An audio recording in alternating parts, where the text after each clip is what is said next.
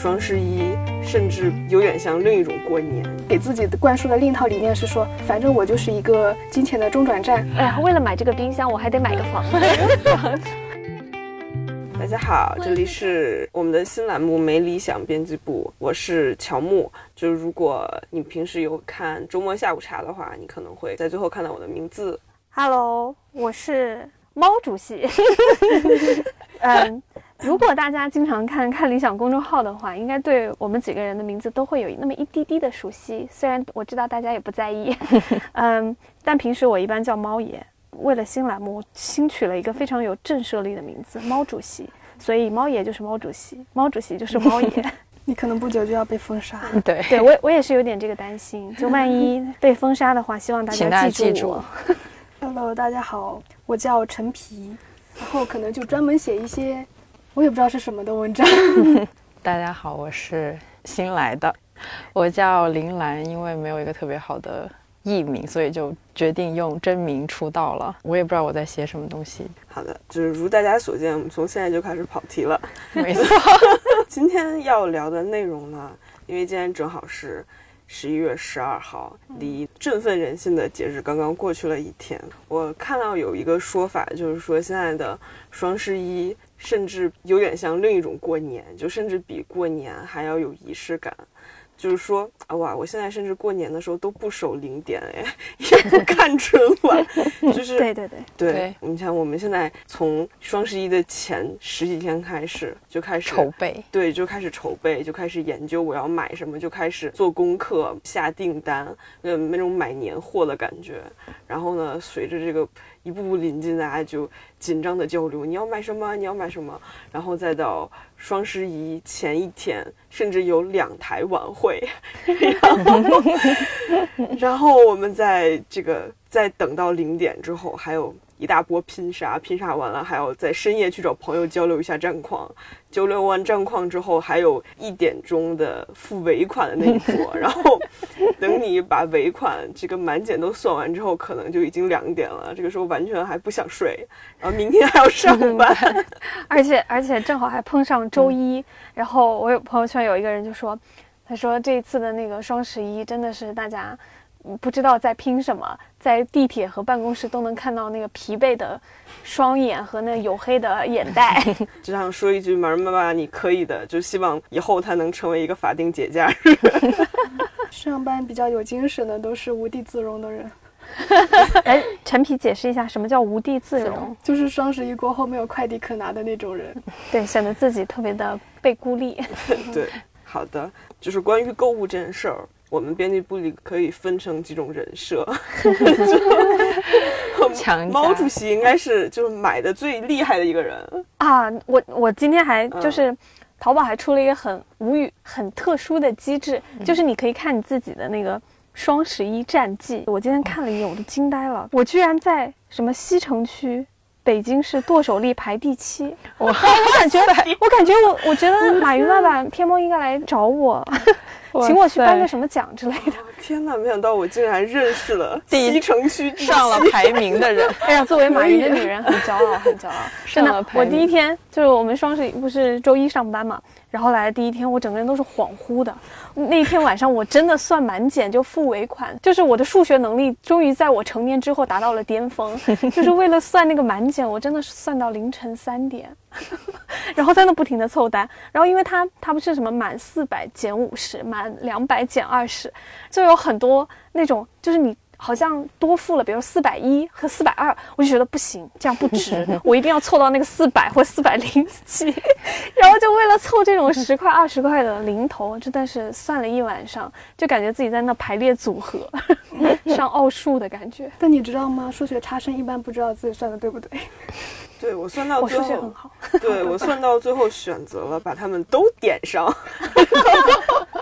看一下，就是离下一个四百还差多少，然后凑了一个数，把他们都给付了。但是他有两百减二十的呀，那你怎么办呢？哦，我没有买，哎，你一看就没有，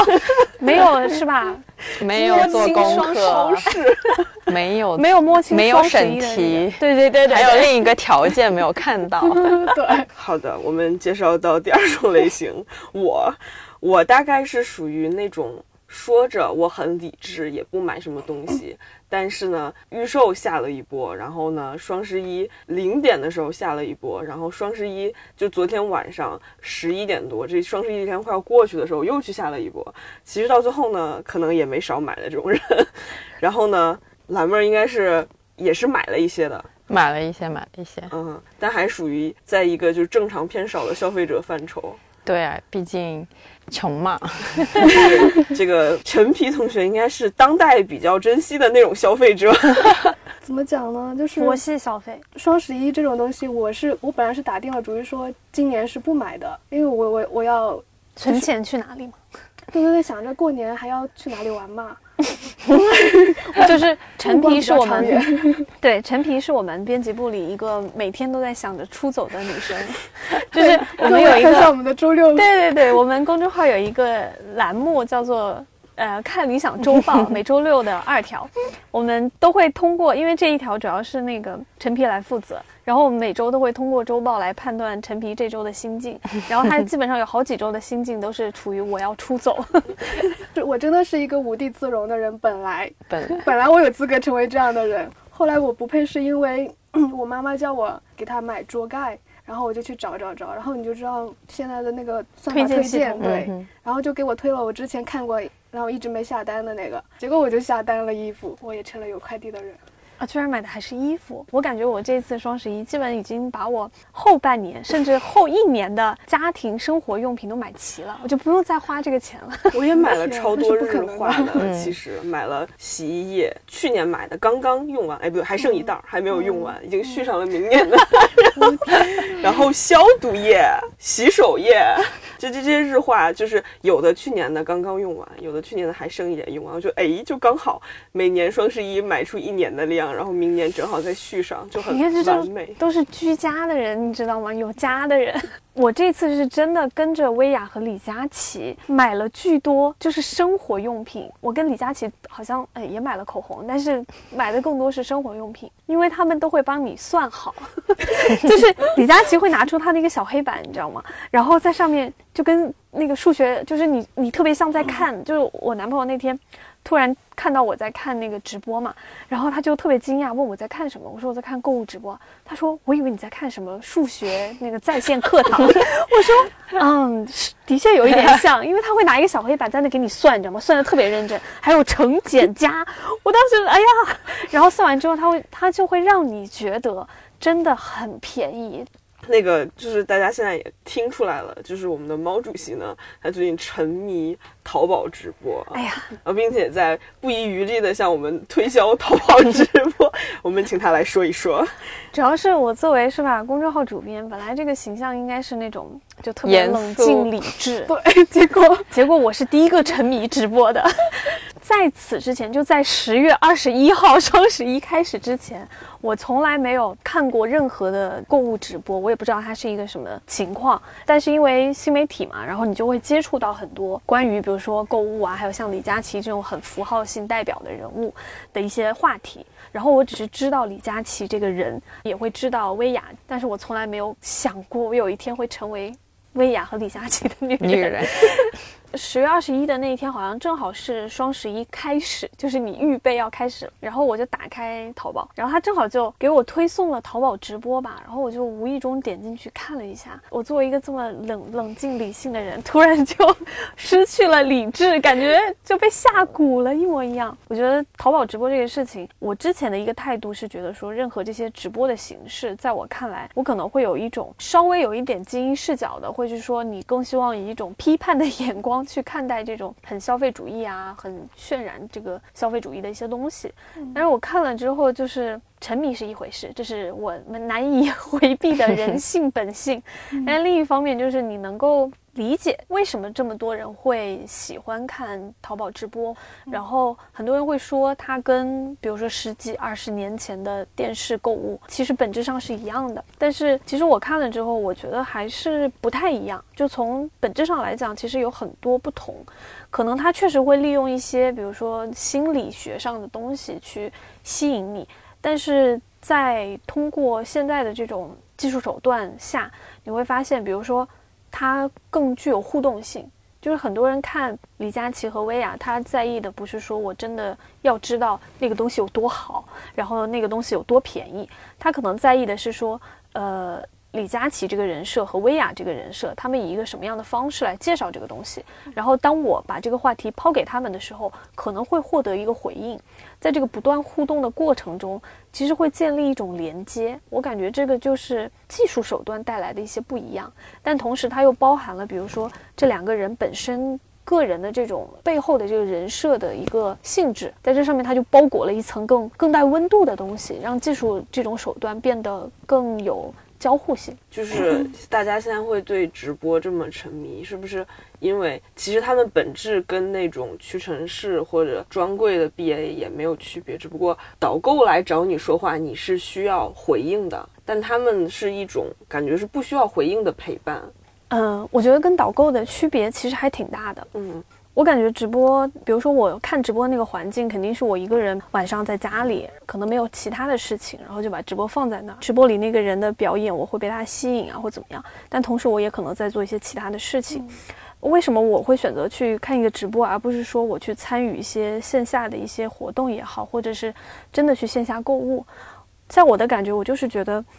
我下班之后很累了，不想要再提供一些社交反馈。就是刚才乔木说的这个，我会觉得我需要一个个人空间，但同时这种个人空间它有利有弊。就是有的时候我们会觉得个人空间很重要，比如说为什么我们那个社恐的话题会这么的火热，然后引起共鸣什么的，就是因为好像大家对社交这个事情开始有了一种抗拒。但是呢，其实人还是有社交需求的，就是比如说社恐存在，孤独这种也存在，这都是人的一种情感嘛。我觉得都很正常。然后在那个我一个人独处的环境下，我其实同时感受到的就是，我也我还需要一些事情来消解我的这种所谓孤独感或一个人的这种隔绝交流的感觉。嗯，所以我觉得直播有时候他一个声音在那说，你会觉得这是一种陪伴。就我后来就是从十月二十一号到双十一一直在看的原因，就是习惯了，我就习惯了那个薇娅或者是李佳琦在旁边像一个老朋友一样。一直都不停在给你安利一些 东西，这个情况下比较好的是说，在我不想要给出这种社交反馈的时候，我不需要去耗费这个精力去给出这样的社交反馈。我感觉有的时候对我来说，它会像我在放一档，比如说娱乐节目，甚至是比如说《一千零一夜》这样的节目，只是说他更在意他的这个互动性，他会让你觉得他是一个朋友在一直不停的跟你说话。嗯，我。前两天看李佳琦的报道，包括 GQ Talk，他采访了写李佳琦那篇稿子的记者，那里面也有说到，就是李佳琦说他不太愿意别人把他当成一个明星或者是红人，他更就他就觉得他是一个网络主播，和实体柜员是一样，他只不过是网络上的那么一个柜员。然后我又想了一下，其实如果他是有实体的话。很久以前，屈臣氏时代的那种，一直跟着你走的，不停跟你说话的柜员，好像也没有什么区别，就感觉是不是咱们的这种购物的需求又回去了？曾经在什么美妆博主还没有出现，然后在关于这些商品的信息我们还知道的不是那么多的年代里面，大家就是你想买东西就是去。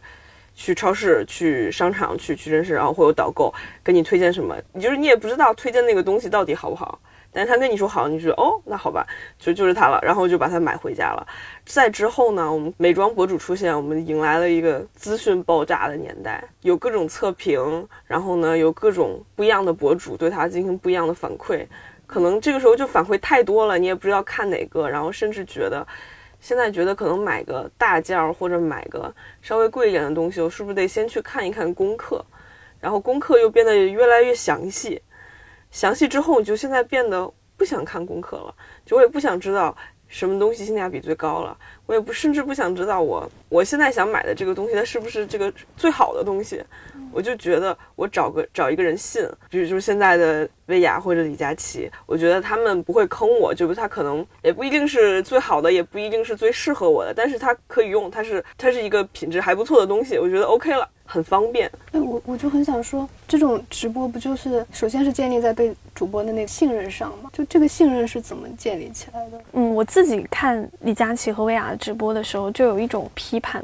和那种，哎呀，略有那个鄙视的那种心态去看的，就是好奇，好奇他们到底在说什么，在怎么去表演，怎么让人能够失了智一般的去 疯狂购买。后来我自己看了之后，是他们真的会给你一种很真诚的感觉，那种真诚是你在导购身上找不到的。当然，肯定会有商业的成分，肯定会有表演的成分，但是他们就很像一个坐在你对面，然后我们稍微有一点点熟悉的感觉，至少我对你有一个基础认知的情况下，然后我在特别认真的给你介绍这个产品，它有什么好的地方，然后它为什么好，然后它的价格，你从这里买的话，它可以有多么的优惠，它也不是说那种我逼着你，你必须要买，但是你慢慢久而久之，你听久了，你就会对它产生一种。信任感，那种信任的连接，我觉得是通过这种慢慢积累起来的。而且他们的直播间会利用很多刚才说的这种心理上的一些操纵的一种方式，比如说啊，李佳琦可能在我感觉会非常的突出，他一直在利用那种就是经济学上那种损失厌恶，就他会让你觉得，只要我今天不下单，我一定是亏了，我一定是亏，就是损失特别的大。因为他的那个话术，比如说他会喊三二一上链接，然后或者今天不买你真的是亏大了，然后什么 各位女生买它，然后就是 你知道吗？那种话它就像魔咒，让你不停的反思自己。哎呀，我我不买这个我是不是亏了？我不买这个我是不是就损失很大了？但慢慢的你接受了之后，当你收到了那个产品，你可能确实觉得哎还 OK 或者还不错，尤其是李佳琦卖的口红，我觉得他。推荐的那些基本上是打安全牌，就是你颜色不会太难驾驭。然后当你收到之后，你你你又确实觉得真的还可以，然后你慢慢的就会建立这一套信任机制。嗯。然后像薇娅也好，李佳琦也好，他们还会卖一些就是我们平常自己就会用的牌子，它不是推荐很多杂七杂八的。然后他们会有一定的这个选品机制。当你接受了他们的那个选品机制，然后你又看到你自己平时用的一些东西，他们以一个很。看上去很优惠的价格给你，你就很难不心动，你知道吗？你就觉得哎呀，反正都要买，还不如那个在这儿下单。听到最多都都是反正都要买，那就下单了。真的，真的，真的是有一种好像到了这里不到此一游，干嘛呢？对，最开始我会去下单，就是因为比如说像薇娅，她可能推荐的某个洗衣液的牌子，就是我平常在用的，然后或者是说我知道这个牌子，然后我也认可它的这个品牌质量。然后我就，他又说哦，在我直播间买会有非常大的这个让利和优惠，那我就觉得哎，反正我都要用啊，那我干嘛不买呢？我就在他那买了。我我记得我最开始看，我当时的一个感觉就是李佳琦他的直播间会卖的很多那些女生的护肤品啊、口红啊什么，有很多就是你真的平时自己在用的牌子。然后我如果一天不看，我就会产生那种情绪，我就觉得。不行，我今天亏大了，肯定又卖了什么？比如说，啊，他可能卖了什么植村秀或者是什么 SK two，我今天没买到，天哪，我肯定亏了。所以我最开始的时候一直觉得，他是用利用这种损失业务，然后在不停的勾住你。但是你看久了之后，你慢慢的就产生了这种连接性，你就会觉得他就是一个习惯了，还是我晚上的一个陪伴。对啊，包括我现在也在思考，这种绝对的真实和绝对的没有商业利益，它很重要吗？之前比如美妆啊，比如护肤品啊，很都流行过一阵儿那种测评，那种很真实的测评，就甚至你一个口红，我要在日光下、白光灯下、在黄光灯下，还有在自然光下，然后要求就比如拍摄器材，然后要求不能加滤镜，然后他们都很在意这些，但是。虽然李佳琦的他的直播间也没有加滤镜了，但是但是我们在意的好像也不是他的实测到底有没有一百分之百的准确，而而且他会，他不是会把每个都测给你，你比较在意的是他推荐给你的那一个和那几个。我觉得很多人现在对主播的存有一点质疑，就是说这是他们的工作呀，他们的工作就是推销啊，他们肯定会跟你说这个产品的好话，因为他们要卖货。但是，就是我们曾经感觉的那种比较信任的那种美妆博主，包括初代的，在国内的美妆博主还没有成长起来的时候，看的比较多的可能是国外的 YouTuber，他们的盈利方式跟国内还不太一样，他们是视频前面开始的那段广告，那个广告的收益会分给他们，所以就感觉他们可能有一种更体面一点的盈利的方式，所以他们那边的这种博主就可以很有底气的说，这些这些品牌全都没有给过我赞助，我全都没有收过他们的广告钱，就可能只是有的品牌给我寄 PR 包裹，我收了，但是我不会为他说话，大家觉得哇很幸福，就是完全没有商业利益。但是到后来，国内的这些。博主起来了之后，他们不可避免的会推到一些，比如在国内已经有专柜的品牌或者一种国货品牌，他推荐到了之后，这些商家又会去找他说：“你推荐，感谢你推荐我们的产品，我们会给你的粉丝提供折扣码。”然后再到后来，现在多的是一些赞助视频吧，品牌方给他钱让他来做测评，然后他可能也会说一些好话。但是我我发现大家其实对这个变化接受的很 OK 哎，大家也没有什么逆反的心理，所以现在就觉得它这个东西真的绝对好，绝对没有水分，绝对是没有商业利益相关重要吗？就是只要我买的开心，并且觉得没有受到太大的欺骗就可以了。小木刚才说的那个就是我们很多时候不再信任测评这种东西，是因为觉得它背后有很强烈的这个。比如商业导向或利益导向，但是李佳琦和薇娅他们，你能说他完全的没有吗？肯定不是，但是他会跟那种测评不一样的，就是他更直接。像李佳琦的那个试色也是更直接，我觉得直接这个事情真的是很重要。就是他给你的那个反馈时间其实非常短，可能他介绍一支口红就是那么两三分钟的时间，但在这个过程中，首先他真实的涂在了嘴上，然后他以一个动态的效果强势的推到你面前，因为他很爱就是把脸整张凑到那个 屏幕前，然后撅起他的小嘴，然后就想说美不美。然后你就美美美，你就真的就跟美西买买买它。然后你知道我后来我要先要说一下，我看直播这个其实有一定程度上是这个工作需要啊，不是我。对，这个现在工作需要。我们我们日常都会很喜欢人间观察，去看一些奇奇怪怪的。没错，好奇会杀死猫的。对对。然后是最开始的时候，我真的没有那么被洗脑，但是听多了之后，就像李佳琦这种。比如说，我们有时候在分析语言学的时候，会说什么迷音啊，然后语言的魔法等等。就是在看这个直播过程中，我不知道是不是因为它太直接了，然后同时给你的反馈那个时间非常的短，它不会让你有那么长时间去回味，就说哎呀，这个口红我看一下试色，哎，这个适不适合我？然后暖光下面什么样，白光下面什么样？不会的，李佳琦给你的那个就是我非常真实的在你面前，然后我把这个涂上去，我觉得哎美，你信我你就买。就是这样的一个非常简单的一个过程当中，然后因为下架又很快，又加上我刚才说的这种损失厌恶，你就会觉得我先买再说。嗯，然后因为单价又不会特别高，在这个过程中你考虑的那个就做决策那个机制。变得非常的直接，就觉得便宜买好看下单，就是它那个魔咒会给你造成影响的。就到后期我已经到了一个什么样的程度？就比如说我在做其他事情，洗碗什么的，是训狗的 这种。哎，真的，我就是想说有条件反射的感觉，真的超级像，真的是有条件反射的那种训练。我到了后来做其他事情，洗碗啊、叠衣服啊，然后我那边放着李佳琦。当他那个买字出现的时候，因为他们经常是买它，当他那个买字出现，他甚至都不是在买它这两个词里。他说：“今天你们不买或怎么样？今天你们要买什么什么东西？只要出现那个买字，我会自动条件反射就要凑到前面去看一眼，什么要买什么。真的，就像蓝妹刚才说的，真的到后来我有一种跟训狗一样训出了那种，你知道吗？条件反射，云训狗。我对李佳琦。还有一个感觉就是，就是我们知道人的脸，你在被摄像机拍了之后出现在屏幕上，它会其实会有一种异化。嗯，对，就是我们每次，比如你说看到哪个活的明星，都会说啊，他和电视上面长得我好不一样啊。嗯，但是我看无论是看李佳琦的一些报道啊，还是什么，那里面记者用文字的口吻来描述他的时候，都一定会说，哇，他真的和屏幕上一模一样。是不是直播就异化的那个？第一个是竖屏。第二个还有一个是直播的这种形式吧，我觉得他就真的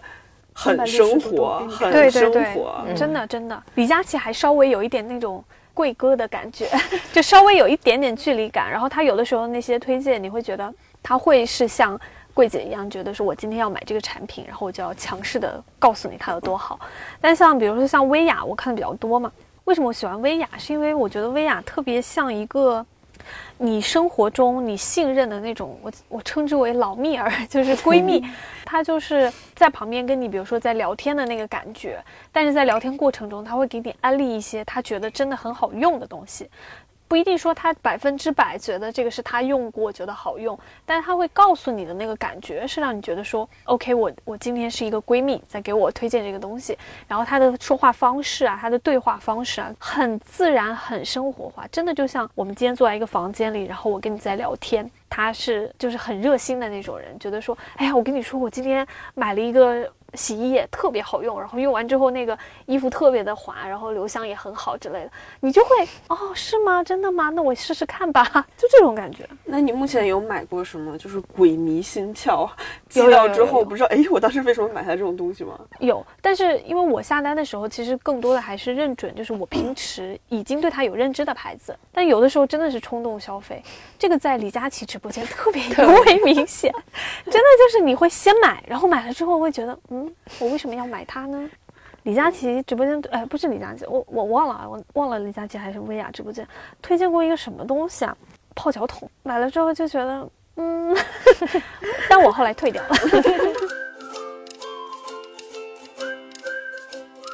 我跟李佳琦和薇娅的这种购物速度不太接轨。我印象深刻的是，有那是薇娅，她在卖电冰箱。啊，对对对对，还挺贵的，几大千的一个电冰箱。然后当时我记得好像是家里本身要换吧，然后呢，我就看他在，他就开始做算术题了。对啊就在做算术题，我觉得好哇，好值啊！就打算切出去问一下我爸，到底需不需要这个，O 不 OK？然后回来就就三二一买，然后就空了。忽然产生了一种疑惑，就是现在大家买电冰箱都不需要做一下功课的吗？就是你买个几百块的，好像大家就买买也无所谓了。但是冰箱，你是不是至少得去量一下你家的厨房，把它塞进去？你是觉得买了反正可以退吗？就是啊，退电冰箱可以有点麻烦，可以有点麻烦，就是麻烦一点。对，所以就是现在大家现在已经发展到这种大件儿，就已经完全 OK 了嘛。其实最搞笑的是，李佳琦会说：“你们可以先下单这个冰箱，然后它是因为一个月之后，因为它是不是现货嘛，一个月之后送到，我给你们一个月的时间买房子。”我的天，真的，还有好多人都说，哎呀，为了买这个冰箱，我还得买个房子。我 分享两个我自己总结出来金钱观，是我为什么拒绝直播的一个原因，就是因为之前我不看到那个李佳琦的一个人物深度报道，说两年前李佳琦对自己说要赚够两千五百万就回家就不干了，结果就坐上火箭嘛。我当时就震震惊到了，他对自己说赚够两千五百万就回家。这不就像那个那个谁王王谁说先定一个小目标一样的？那然后然后我就下一个想法是，那他现在身家是多少？上亿了嘛？我我就有一种强烈的不平衡感。我说我一个这么穷的人，我为什么还要给你贡献钱？你一个超过两千五百亿早就超过的人，所以这就是我为什么一个拒绝的原因。我有一天晚上回下班回去的时候，然后我另一个大学朋友的那个群里，然后他们也在讨论，然后有个朋友就非常激动的说：“我抢到了一套云南白药膏。”我然后我就很诧异，我说：“我还以为你抢到了什么好东西，不就是牙膏吗？打了很多折吗？”然后他就跟我说打了多多少，然后说：“哎，超市不就也这个价差不多吗？”我就我就所以我就很不明白，有些有些抢，而且因为要抢嘛，我就觉得我太懒了。我觉得，而且我一直有一种觉得自己是比较霉运的人，我就一般上是抢不到的，所以我就果断放放弃了这个。但是当我偶然之下，比如说冲动消费，或者说花了比较大的钱，我会给自己灌输的另一套理念是说，反正我就是一个金钱的中转站。我从这个大佬手里手里接到钱，拿到了工资，我还要给给付给下一个大佬的，所以无所谓，钱钱在我这是留不住的。哇塞，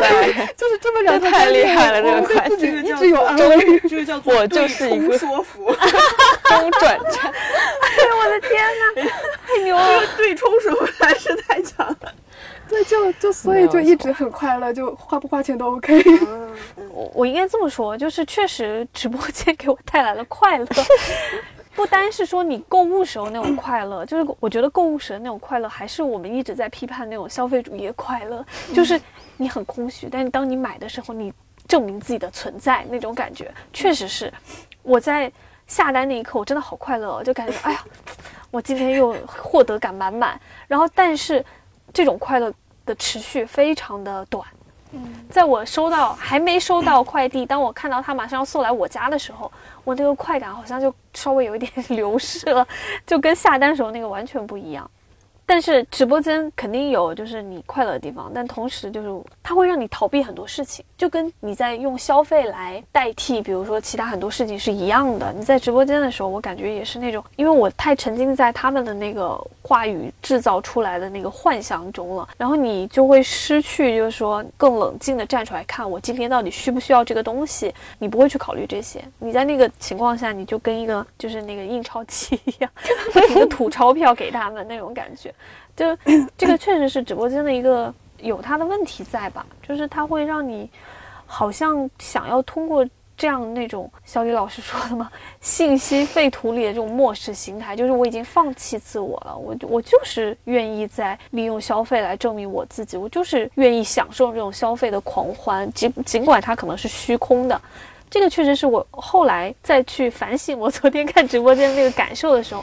突然意识到的一点，这其实也是我一直在思考一个问题，就是消费带来的这种虚无的狂欢，有没有必要去批判，或者说它可能造成的一个后果和影响是什么？因为我们其实 看理想编辑部，感觉一直是站在那种批判消费主义的一个角度上去说这件事情。但就是我们有很多读者会留言说，我赚我自己的钱，然后我花我自己的钱，那我享受这个购物带来的这种快乐有什么问题吗？我记得好像昨天有一篇文章，就是讲说，当你过度的沉浸在这种消费狂欢的时候，它到底有没有问题？当时他是解剖那个《包法利夫人》这本书嘛，就有人就说，错不在你消费，错在你根本不赚。然后就是你你消费的那个水水平，让你以为你有这样的那个赚钱能力，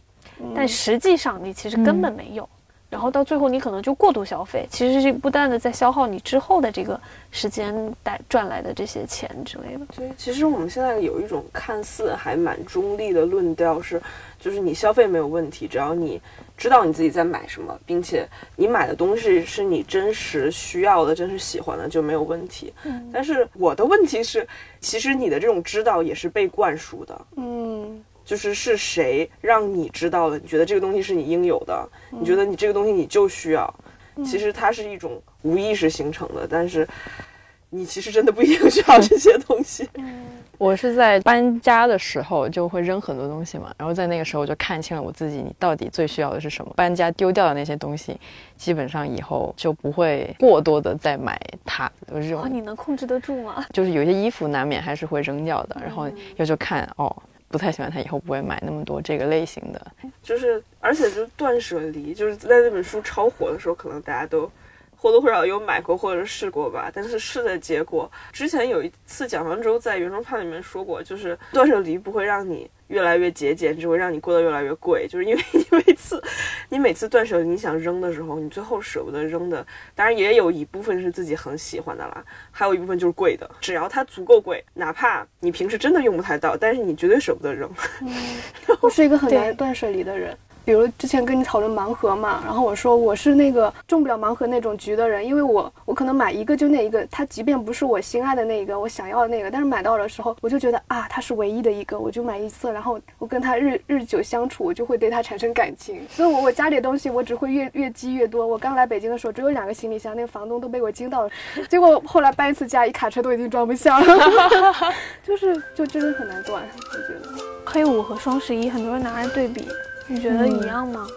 黑五好像重视的就是线下抢的那种感觉，就当然现在也是各种线上的打折，也会有一些会做一点满减，但是他们好像更就是一个更传统的东西，还是讲究去商场等那个门打开，去 Outlet 等那个门打开，然后就进去抢的这种形式感，因为也是那个感恩节嘛。也也放假嘛，就大家可能是当一个活动去干，但我觉得就非常非常费时，你要你真的就是要熬夜去那个店，所以一般留学生也不太干那种事情，也比较少，大家都直接在网上等 Zara 点一到，然后就买。有没有那种也是卡着零点，然后提前加购物车？没有，因为可能好像他们对于这种规则都比较保密一点。好像黑五也是，就重点好像还是在那电子商品上面。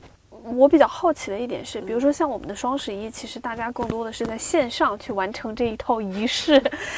但是比如说像国外这种黑五，是不是还是要到线下去商店里面抢？嗯，我觉得他们商场还是比较大，像什么梅西百货那种会黑五，还有那个梅西的在纽约那边有那个很大的游行。来源就不一样，我们的双十一本来就是电商节，电商对弄的嘛。对对，那所以黑五黑五星期我其实来黑我还是之前是怎么对对来的对，是忘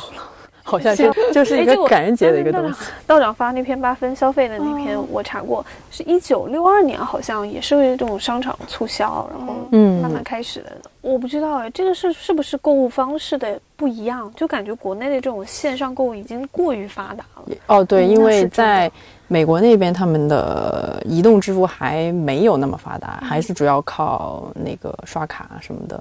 哦，我觉得这可能也是一部分原因吧。不过他们在黑五以后的那个周一，他们有一个叫 Cyber Monday 的东西，然后可能那个就是更多的属于电商的一个促销，但是我感觉也没有没有说超级大吧。我在国外很少见到像淘宝这种这么大型的全品类，什么东西上面都能嗯买的这样的一个平台错没。错，而且就像淘宝这样的平台，它有一种那种就近似于马太效应，它就越来越大，越来越大。但是我在国外，我感觉好像比较少见这种情况，好像就是是不是有一种那种比较排斥这种寡头的潜在的一种模式？就感觉当你一家，比如说像亚马逊，嗯，它虽然很大，但是你很，它算不算全品类啊？其实我还你能买到你生活都需要的东西，也算全品类。但是像说我比如说我要买个 Zara 或者 H&M，如果我人在美国的话，我肯定不会去亚马逊买，我会去它的官网买。但是在国内的话，如果我要买个 Zara，可能我会直接就打开淘宝搜这样子。我觉得双十一快乐，包括消费的快乐，都是也是那种信则有，不信则无的感觉。就是你你真诚的相信你拿到了低价，买到了好东西，然后你真诚的参与，特别是跟朋友一起盖楼的话，那个快乐感是双倍的。如果不信或者有意的淡出的话，那你可能就不会体验到那个双十一的存在感那么强烈。至少是一个很容易达到的快乐。如果没有其他的快乐的话。